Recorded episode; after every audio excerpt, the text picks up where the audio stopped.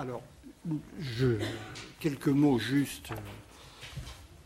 D'abord pour remercier Nathalie Bull d'avoir eu la gentillesse de venir nous présenter son travail dans une partie qui concerne directement notre sujet. Nathalie Bull est une sociologue de l'éducation euh, qui ne, dont, comment dire, ne reflète pas euh, les orientations générales habituelles, il faut le dire, assez uniformes que cette discipline recouvre généralement dès son énoncé. Euh,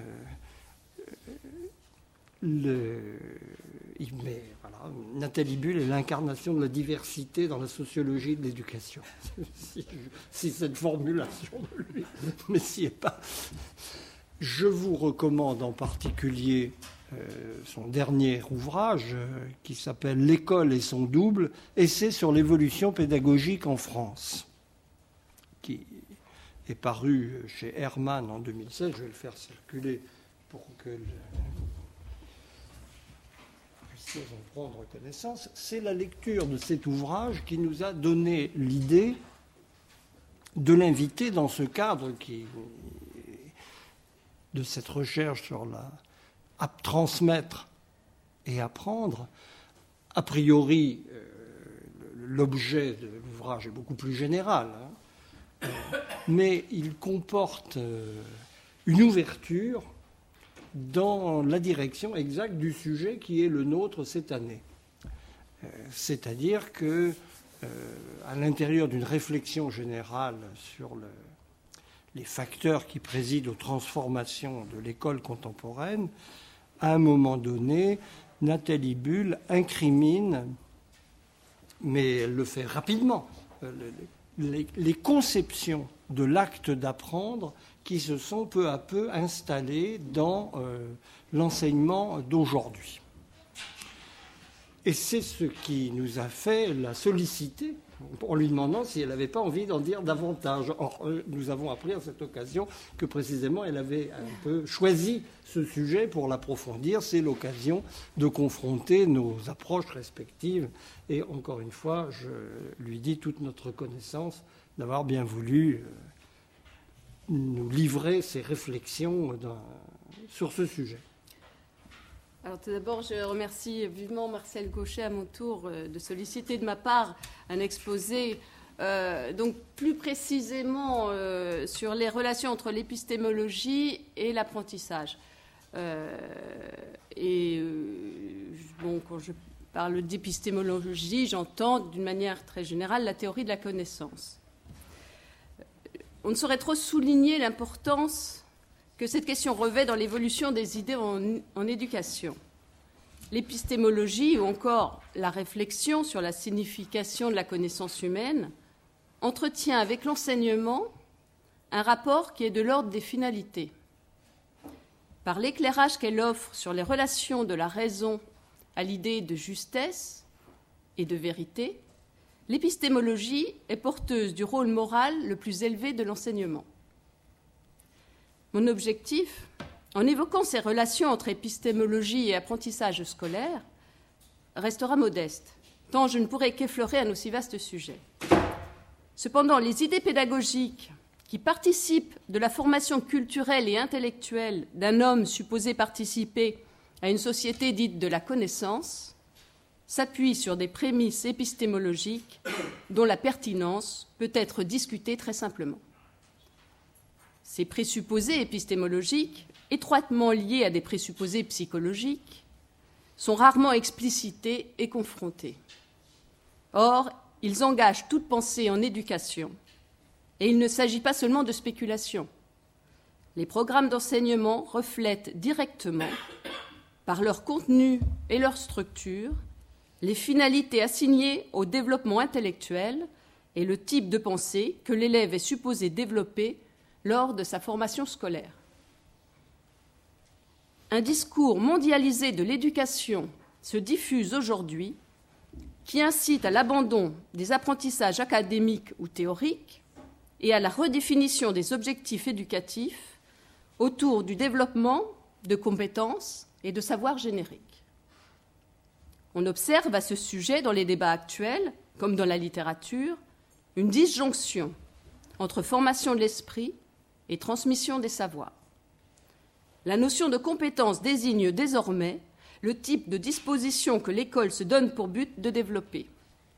L'idée de compétence leur confère une finalité instrumentale et les dissocie des enseignements développés dans le cadre structuré des disciplines. Cette réorientation des finalités de l'institution est présentée comme la condition nécessaire de l'adaptabilité, de l'efficience et de l'ouverture sociale et culturelle des esprits.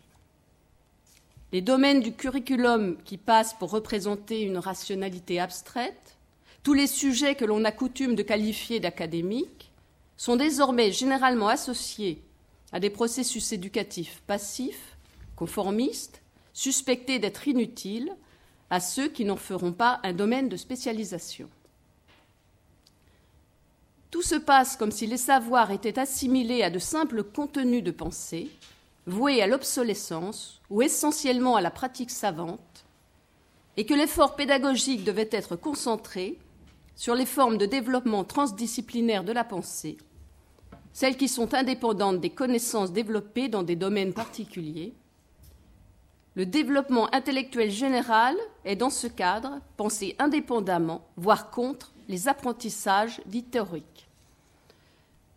Ainsi, l'apprentissage des mathématiques comme structure a-t-il, dans nombre de pays sous l'influence du progressisme en pédagogie, disparu du cursus scolaire obligatoire, les élèves n'étant alors plus exercés, faute d'une maîtrise des savoirs conceptuels, à la pratique des démonstrations. Je choisirai ici l'exemple de la philosophie en me référant aux commentaires d'André Perrin à ce sujet. Une orientation que l'on peut qualifier de didactique a été discutée il y a quelques années.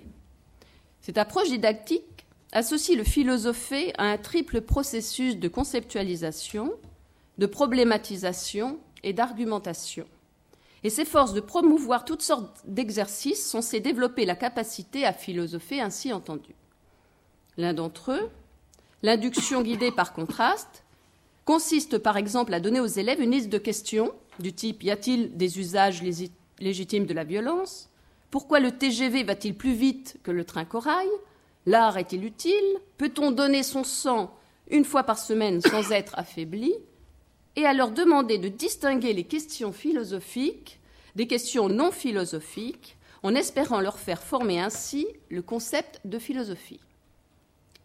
Le risque est, écrit Perrin alors grand, de voir les textes philosophiques arrachés à tout contexte ravalés au rang de simples supports d'opération mentale, réduits à des outils indifférents si ce n'est étrangers à l'activité qu'ils permettent d'exercer, simples moyens interchangeables de faire acquérir des compétences.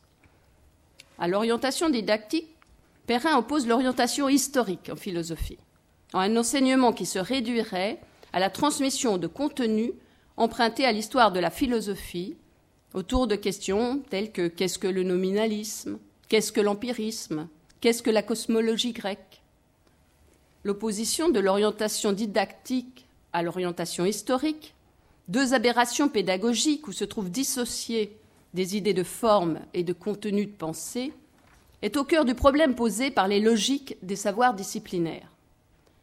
La seconde option a un avantage certain sur la première. Elle instruit, c'est-à-dire qu'elle fournit des outils pour penser. Mais la séparation entre le développement des capacités de la pensée et l'apprentissage des savoirs, dès lors représentés comme simples ressources qu'il ne s'agit pas nécessairement de maîtriser, parce que sans partie prenante dans le développement intellectuel, apparaît une raison fondamentale de l'effacement progressif de l'apprentissage des disciplines dans l'enseignement général, tout particulièrement pendant la période obligatoire de la scolarité. Je commencerai mon exposé par une parenthèse épistémologique pour pouvoir ensuite situer les grandes évolutions des conceptions pédagogiques en Occident, en liaison avec l'épistémologie dominante. Puis je m'attacherai aux évolutions pédagogiques contemporaines pour en discuter la pertinence au regard des approches majeures de l'épistémologie moderne. Considérons que la pensée se développe sur un continuum qui va du raisonnement naturel au raisonnement formel. suivant la nature des objets de pensée. À une extrémité de ce continuum, la pensée est intuitive, non consciente d'elle-même. Elle repose sur des concepts spontanés ou empiriques, développés en référence aux données immédiates de l'expérience. La pensée évolue à cette extrémité du continuum en manipulant des notions dont le sens pour le sujet est indissociable de leur référence à l'expérience du monde sensible. On peut la tenir pour représentationnelle à cet égard. Parcourons ce continuum en se déplaçant vers le deuxième pôle. La pensée opère des généralisations qui induisent des formes de hiérarchie entre les concepts sur lesquels elle s'appuie. Elle devient dès lors consciente parce que la prise de, conscience suppose la différenciation entre des concepts définis et des concepts situés à un niveau supérieur qui permettent de réfléchir en quelque sorte les concepts spécifiques. Lorsque l'on se déplace vers l'autre extrémité de ce continuum, les concepts qui apparaissent de plus en plus structurés en système sont des construits théoriques. Ce sont des construits théoriques au sens où ils ne réfèrent pas directement aux éléments du monde extérieur. Leur signification ne dépend plus de quelque chose qui serait de l'ordre d'un contenu, d'un élément du monde extérieur qu'ils dénoteraient, mais de leur relation à un ensemble d'autres concepts. Le fait central, écrit le psychologue russe Lev Vygotsky, qui détermine la différence de nature entre concepts quotidiens et concepts dits scientifiques au sens large, est l'absence ou l'existence d'un système. Avec le système, deviennent possibles les rapports de concept à concept, les rapports des concepts aux objets médiatisés par leur rapport avec les autres concepts, des liaisons supra-empiriques deviennent possibles. L'autre psychologue et épistémologue russe, euh, disciple de Vygotsky, Vasily Davidov, ajoute une précision importante. L'organisation en système qui explique la prise de conscience n'épuise pas la particularité des concepts théoriques. Un concept théorique par opposition à un concept empirique ne renvoie pas aux traits qui sont communs à tous les objets particuliers qui constituent une classe. Les concepts théoriques ont leur propre domaine d'application, distinct de celui des concepts empiriques. Ils s'appliquent non pas aux éléments du monde, mais aux interconnexions entre les éléments du monde qui ne peuvent être appréhendés qu'à travers un système conceptuel. Sans un tel système, les phénomènes ne peuvent être qu'objets d'observation empirique. À travers les systèmes conceptuels, la pensée s'applique bien à la réalité, à des éléments du monde observable, mais s'intéresse à leur interconnexion dans un certain ensemble et en relation avec lui. Or, ces relations ne peuvent être observées directement par les sens, puisqu'elle ne figure pas dans une forme indépendante définie des éléments du monde extérieur. L'imputation de relations entre les éléments du réel ne peut être que médiatisée par l'intermédiaire de systèmes théoriques ou encore de modèles. En résumé, on peut représenter la pensée comme se développant sur un continuum avec, une extrémité une pensée de nature représentationnelle. Cette pensée, lorsqu'elle évoque par exemple la couleur bleue, opère une abstraction simple à partir de son expérience immédiate du monde. En passant d'une extrémité à l'autre du continuum, les concepts s'organisent, se hiérarchisent, et les systèmes qui les structurent tendent à se fermer. Se développe alors une pensée qui construit des modèles, des phénomènes du monde extérieur, modèles qui ne représentent pas directement les éléments du monde, mais tendent à rendre compte de leur interconnexion sur un plan particulier.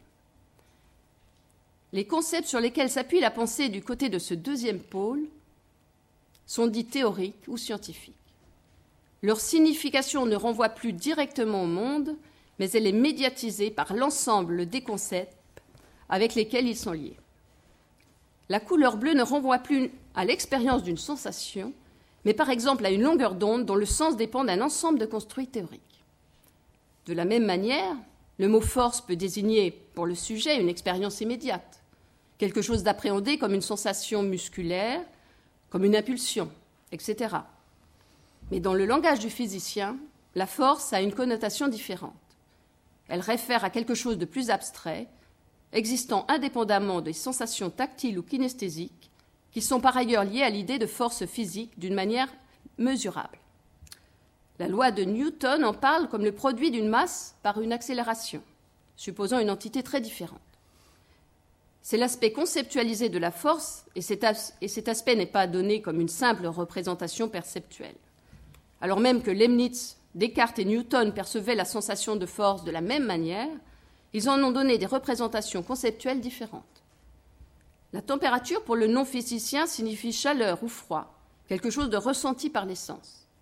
Cette sensation n'a rien à voir directement avec ce qui joue le rôle de température dans les équations de la thermodynamique ni avec ce qui est mesuré par les thermomètres.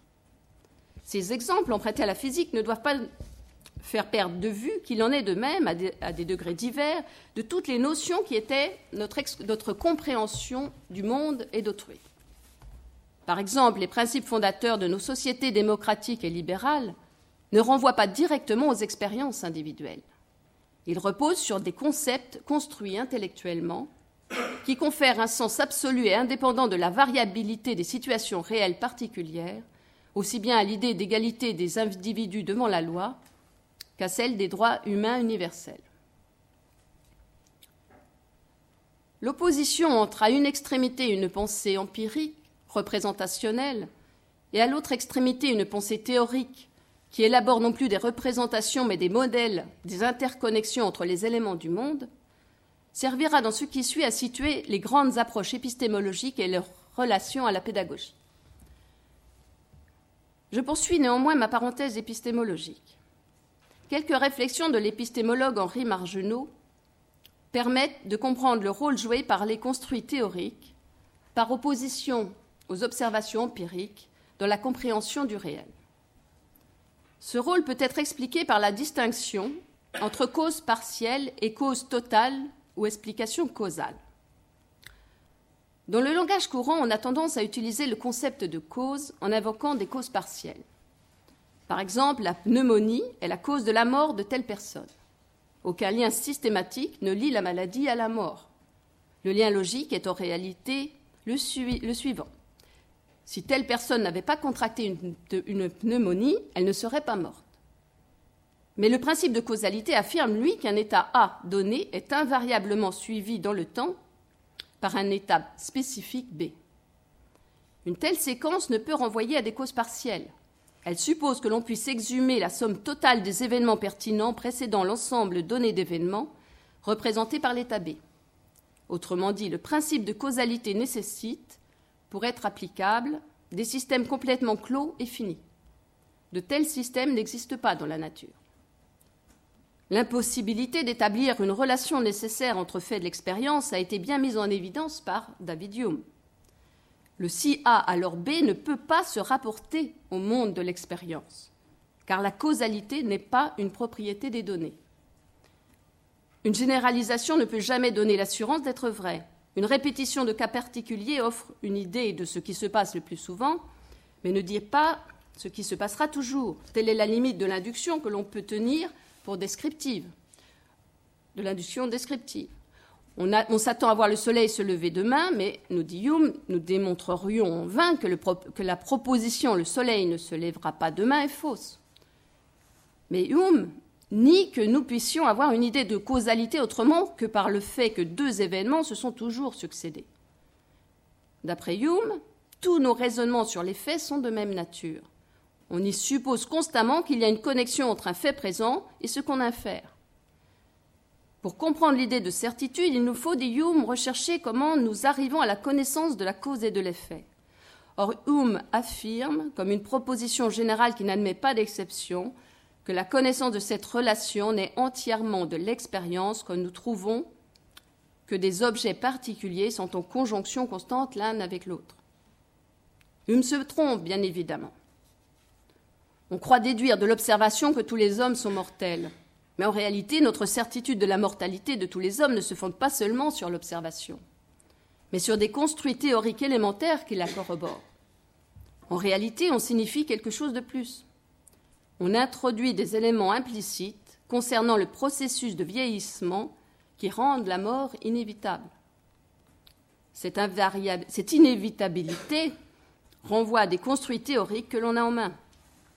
Ce sont ces construits qui nous permettent d'établir des relations causales certaines.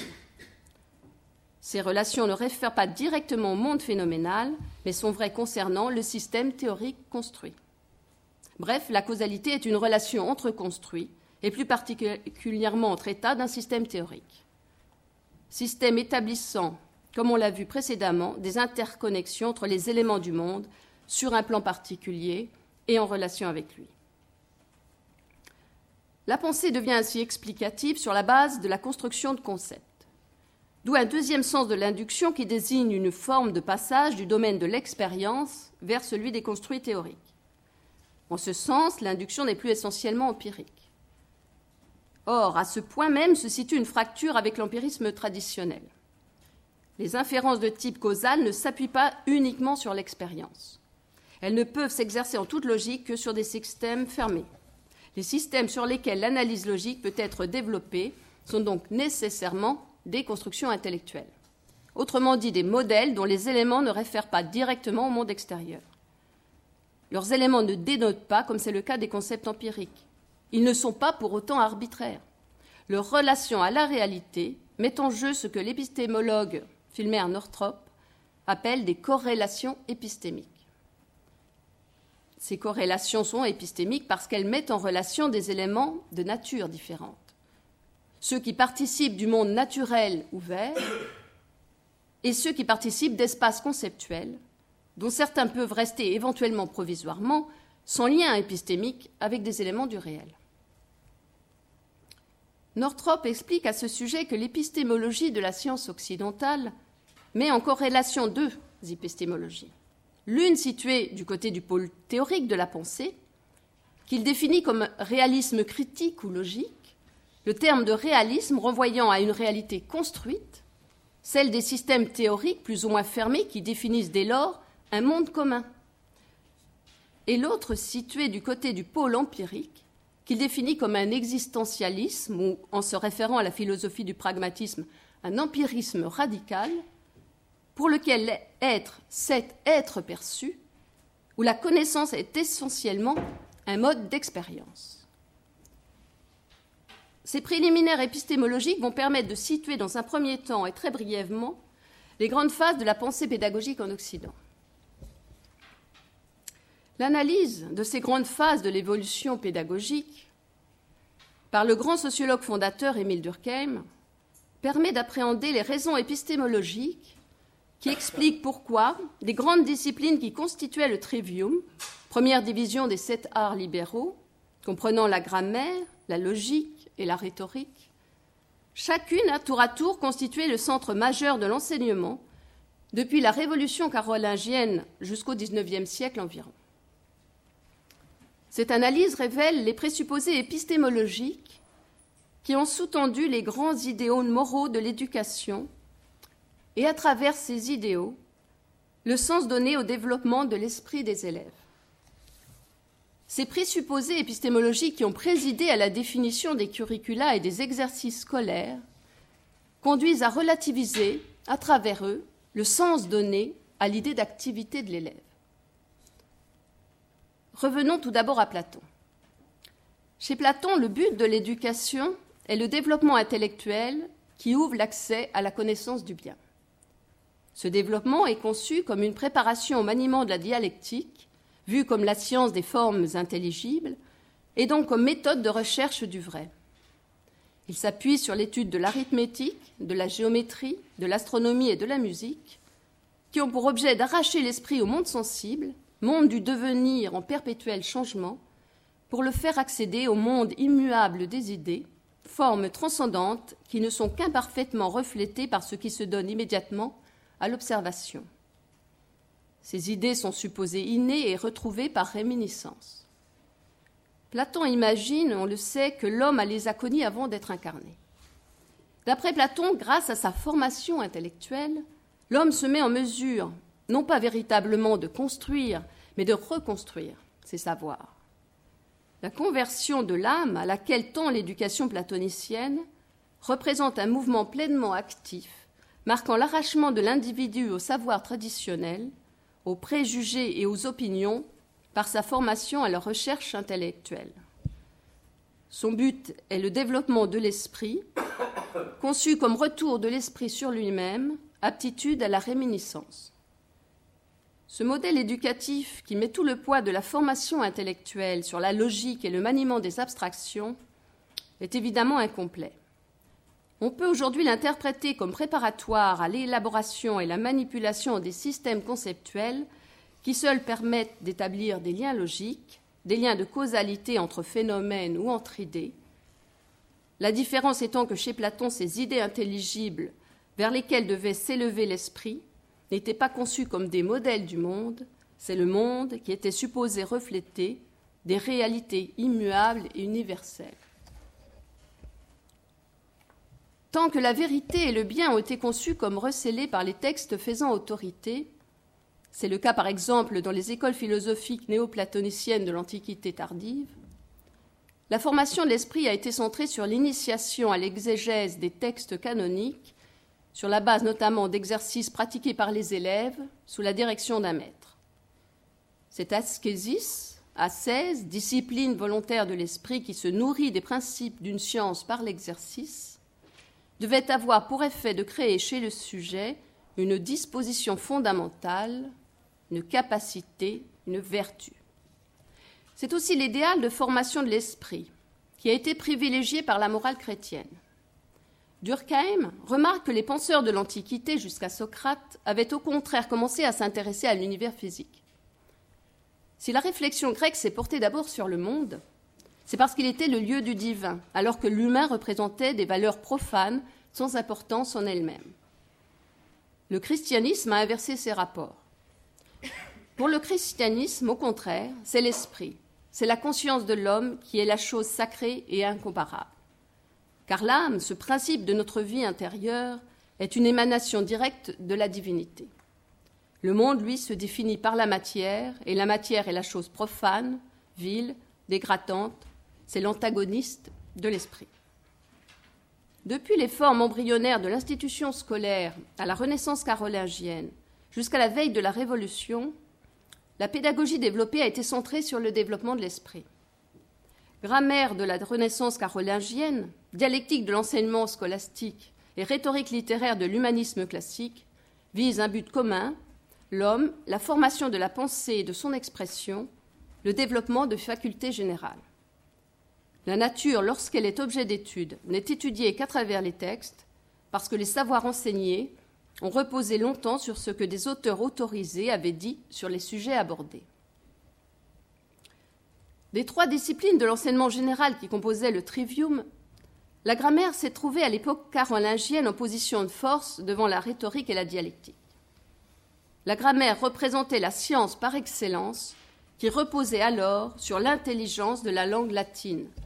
Le formalisme grammatical constituait une voie privilégiée de compréhension des textes sacrés qui recélaient la vérité. L'accès à cette vérité passait par le maniement formel du langage. La scolastique substitua le formalisme dialectique au formalisme grammatical comme idéal pédagogique dominant. Ce changement s'explique par un développement des besoins intellectuels en matière de connaissance, de vérité. On passait de l'analyse de l'expression de la pensée à celle de sa forme même, à celle de son développement logique. L'approche des textes ne se résumait plus à la maîtrise grammaticale de la langue, mais consistait en une étude approfondie de l'articulation logique des thèses énoncées par les auteurs étudiés. Ainsi, la pratique de l'exposition proposait un commentaire restituant de manière fouillée l'articulation logique des textes. Cette évolution fut motivée en particulier par le besoin de comprendre et de justifier le dogme. Mais ce besoin même et l'importance désormais conférée à la formation logique, plus spécifiquement à la dialectique aristotélicienne, étaient liés aux conceptions épistémologiques alors dominantes. La dialectique, chez Aristote, ne prétend pas, comme chez Platon, accéder à l'essence des choses, mais s'intéresse à leur représentation rationnelle. La science par excellence était représentée par les mathématiques, mais les mathématiques n'étaient pas directement applicables à la réalité empirique. Et l'observation à elle seule ne pouvait permettre d'établir des liens nécessaires. C'est donc la dialectique conçue comme l'art de raisonner à propos du vraisemblable qui devait jouer le rôle de propédeutique à la science. Une interprétation de ces conceptions renvoie aujourd'hui à l'idée que les systèmes conceptuels, à partir desquels les savoirs sont élaborés, sont construits, mais ne sont pas pour autant arbitraires. Aussi, le raisonnement dialectique tel que conçu par Aristote, dont l'objet est de mettre les idées à l'épreuve du raisonnement logique, représente-t-il le moyen par excellence d'évaluer la pertinence des représentations rationnelles des relations construites entre les éléments du réel? D'où l'importance majeure de la disputatio dans l'enseignement scolastique. La dispute, où devait se forger l'art d'argumenter contre autrui, art de la réfutation plus qu'art de la preuve, faisait s'affronter oralement les maîtres, les bacheliers de la faculté, mais aussi les élèves non bacheliers. L'activité de l'élève, le développement de son esprit suivait les voies mêmes de la découverte rationnelle. Ces voies revêtaient une signification morale. Toute l'activité intellectuelle du Moyen Âge, écrit Durkheim, aspirait à construire une science destinée à fortifier et à rationaliser le dogme. La dialectique païenne, ce n'était plus quelque chose d'extérieur et d'étranger à l'éducation morale et religieuse, c'en était la préparation. Jamais peut-être les hommes n'eurent de l'instruction et de sa valeur morale une plus haute idée. À la Renaissance, les aspirations à la formation d'une société polie, devant lesquelles les méthodes de la faculté des arts apparaissaient alors démesurément rustres, aboutirent à un rejet complet et à cet égard destructeur de l'enseignement scolastique. Le modèle éducatif défendu par Erasme aspirait à un esthétisme intellectuel et moral fondé sur l'art de la parole et de l'écriture. Les lettres forment l'esprit, adoucissent les passions, brisent les élans indomptables du tempérament. Il ne s'agissait plus de restituer l'argumentation logique des textes, mais d'en proposer une explication littéraire attachée à l'expérience humaine et au style, à la critique littéraire. Ce modèle s'appuyait sur la civilisation gréco-latine parce que cette civilisation répondait, par son caractère policé, aux aspirations éducatives du temps. Mais l'humanisme classique devint rapidement un instrument de formation chrétienne aux mains des jésuites qui réussirent à prendre part à l'éducation de la jeunesse aux côtés de l'université. L'enseignement à la sortie des classes dites de grammaire, de la sixième à la rhétorique, était consacré aux belles lettres, à l'étude des langues et littératures anciennes, en vertu de leur rôle jugé et formateur pour l'esprit et concurremment pour la volonté. Les élèves étaient soumis à une discipline ininterrompue d'activité. Version, thème, composition, explication de texte, travaux multiples et variés en prose et en vers se succédaient. L'idée d'éducation libérale a ainsi tendu, jusqu'à la fin du XIXe siècle au développement de modèles éducatifs du côté du pôle théorique de la pensée évoqué précédemment.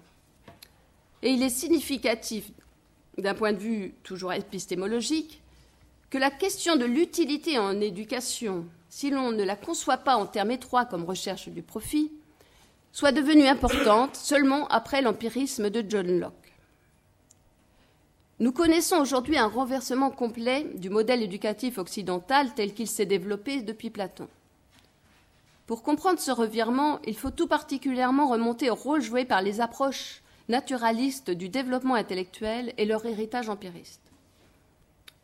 Je serai amené à opposer dans la suite les apprentissages empiriques, situés du côté donc du pôle empirique de la pensée, et renvoyant à une psychologie fondamentalement inductive, aux apprentissages théoriques qui reposent sur des formes explicites de transmission et sont structurés par les savoirs qui expressément constituent les disciplines d'enseignement.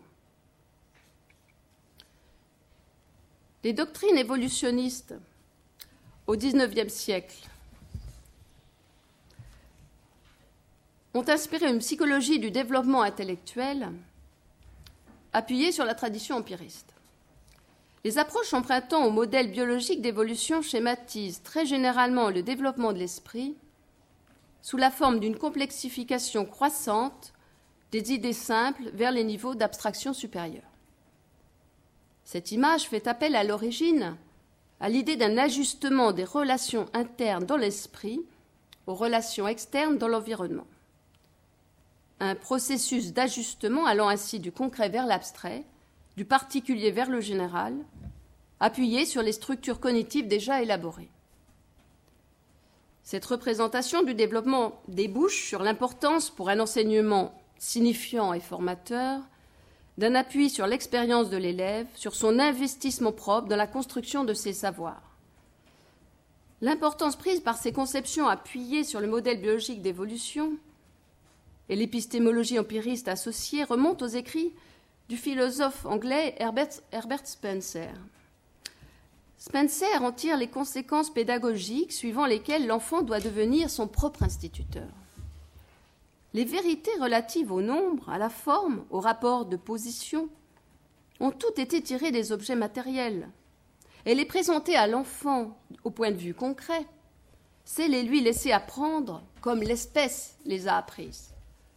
On verra bientôt qu'il est impossible qu'il les apprenne autrement, car si on les lui fait répéter comme abstraction, les abstractions n'ont de sens pour lui que lorsqu'il a découvert qu'elles sont simplement l'énoncé de ce qu'il discerne intuitivement. En matière d'éducation, il faut encourager de toutes ses forces le développement spontané. Il, il faudrait que l'enfant fût conduit à faire lui-même les recherches, à tirer lui-même les conséquences de ses découvertes. Il faudrait lui dire le moins possible et lui faire trouver le plus possible. La complexité de l'impact sur la pensée de l'éducation de ces cadres intellectuels au XIXe siècle peut être illustrée par un exemple. La référence faite par l'historien de la pédagogie Gabriel Campéré à l'ouvrage du philosophe écossais Alexander Bain, La science de l'éducation, publié en 1879. Bain, écrit Compéré, reproche aux humanités de donner à l'esprit l'habitude de la servitude. Par quel singulier revirement de pensée les études libérales par excellence peuvent-elles être représentées comme une école de servitude intellectuelle? Or, Compéré répond à cette question en se référant à l'empirisme locquien ainsi qu'à certaines prémices jugées ici réductrices d'une psychologie inspirée par le naturalisme, où la conscience réflexive est éludée. Les erreurs de pédagogie pratique qui se révèlent ici proviennent, d'après Compéré, d'erreurs théoriques sur la nature humaine. Pour Bain comme pour Locke, il n'y a pas à proprement parler de forces intellectuelles indépendantes des faits qui se succèdent dans la conscience. Par suite, la mémoire ou l'imagination n'est qu'un mot. Elle n'est rien en dehors des souvenirs ou des images qui se grattent successivement dans l'esprit. Pour M. Bain comme pour Locke, la meilleure éducation est celle qui juxtapose des connaissances dans l'esprit, qui y accumule des faits. Ce qui pousse encore les vues théoriques de M. Bain, c'est qu'il n'accorde aucune indépendance, aucune vie propre à l'esprit, et que pour lui, derrière les faits de conscience, se dressent, sans aucun intermédiaire, les organes cérébraux. De là une réduction, un amoindrissement inévitable de la portée de l'éducation. Il n'y a plus qu'à laisser faire la nature et à remplir le vase qu'elle se charge elle-même de construire. On voit ici clairement, à travers l'interprétation de Compéré, les savoirs se trouver réduits au stade de contenu de pensée et la pensée elle-même, dans son aspect formel, en être séparée et renvoyée à un processus relativement indépendant de développement.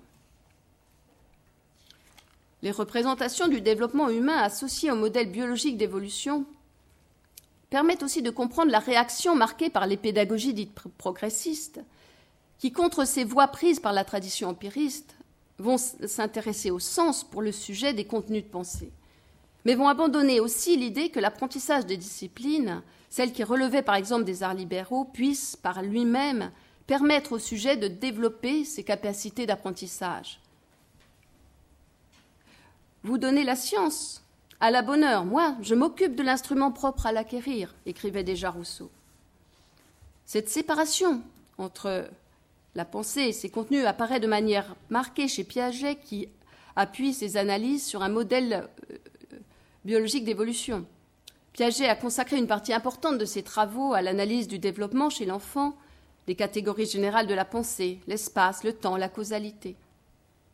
Il est signifique, souligne Vygotsky, que Piaget n'évalue pas le, niveau de développement de la pensée enfantine à partir de ce que l'enfant sait et est capable d'assimiler, mais par la manière dont il pense dans un domaine où il n'a pas de connaissance.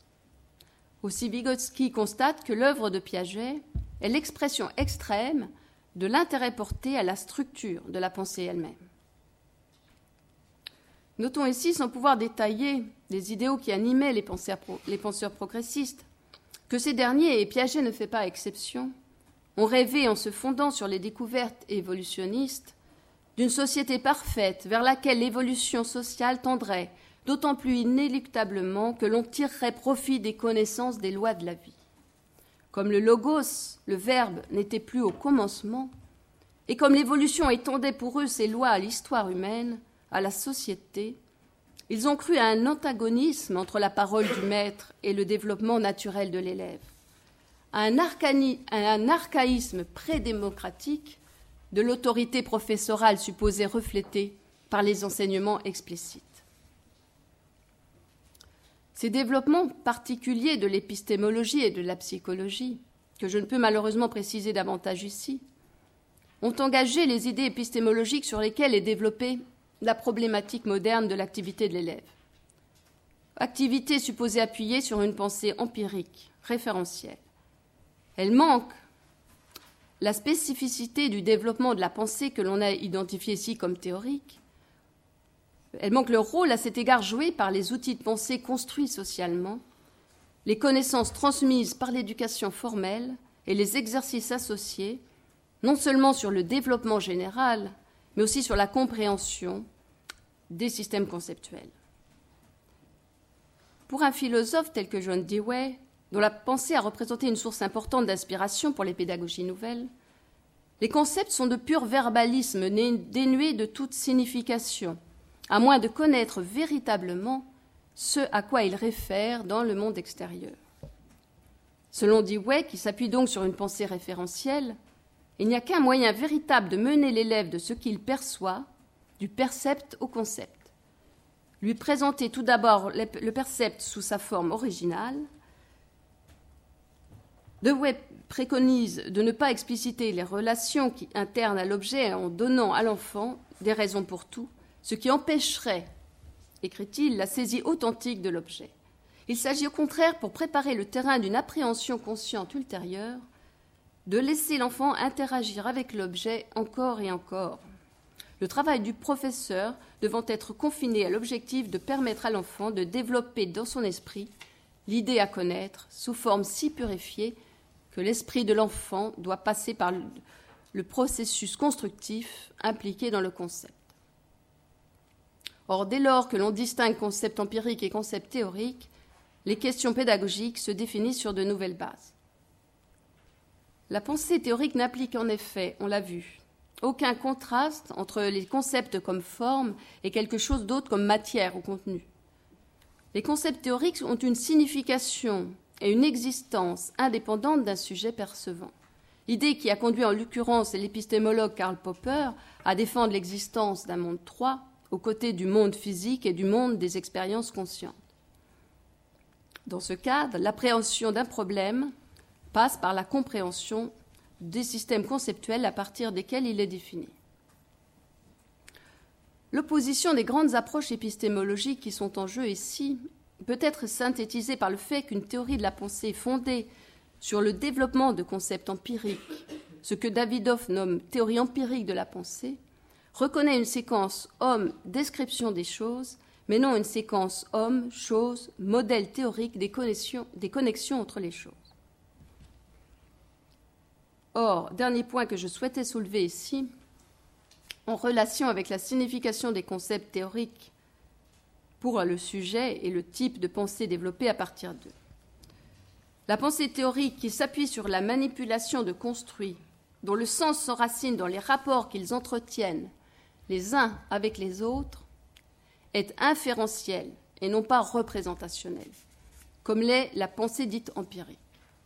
Ce qui prime au niveau de la pensée non intuitive d'un objet est le système d'inférence à partir duquel l'objet est appréhendé.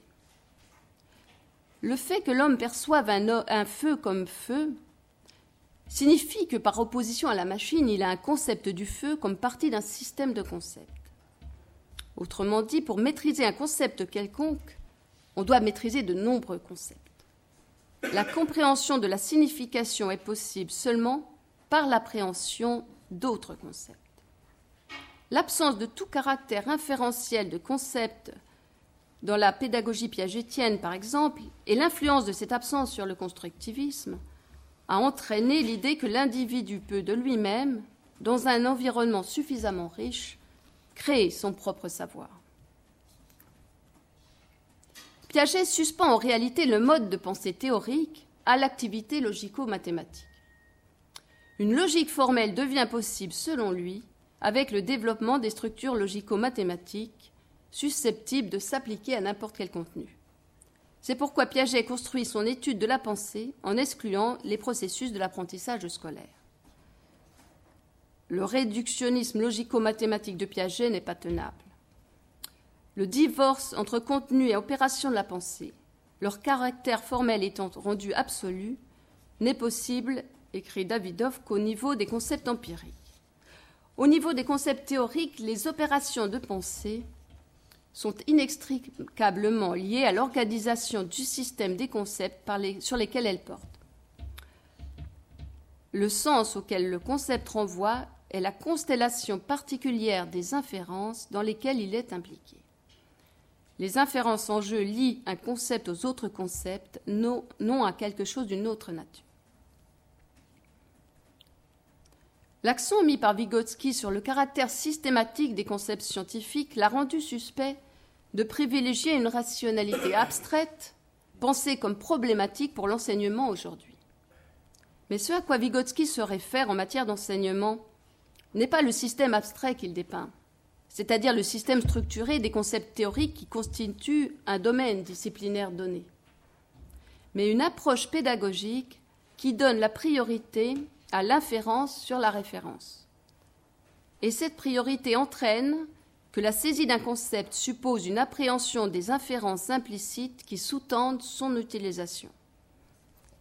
Elle suppose donc une exhumation explicite des raisons qui étayent ces liens à d'autres concepts. il faut noter à ce sujet que c'est cette dimension normative, historico-culturelle, qui rend compte de la spécificité de la psychologie de Vygotsky qui paradoxalement inspire aussi les courants socioconstructivistes de la pédagogie contemporaine, centrés sur la construction collective des normes, conduisant là aussi à séparer forme et contenu des opérations de pensée.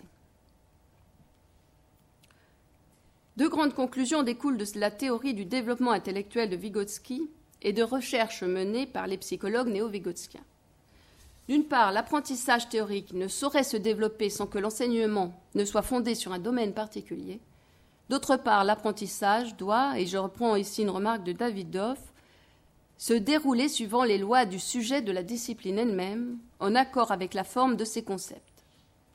Ce qui suppose de permettre à l'enfant de construire intellectuellement des modèles, des sujets de chaque discipline et des méthodes pour progresser dans ces modèles. C'est l'esprit outillé et développé par l'apprentissage de différentes disciplines qui effectue dans l'appréhension des données une synthèse créative. La compréhension conceptuelle qui est au centre de la psychologie éducative défendue ici est à la source non seulement de l'intérêt que les élèves peuvent porter à l'apprentissage, mais représente la voie véritable pour apprendre à apprendre et à créer. Il s'agit, comme Vygotsky le défend, de la voie du développement cognitif lui-même. Merci.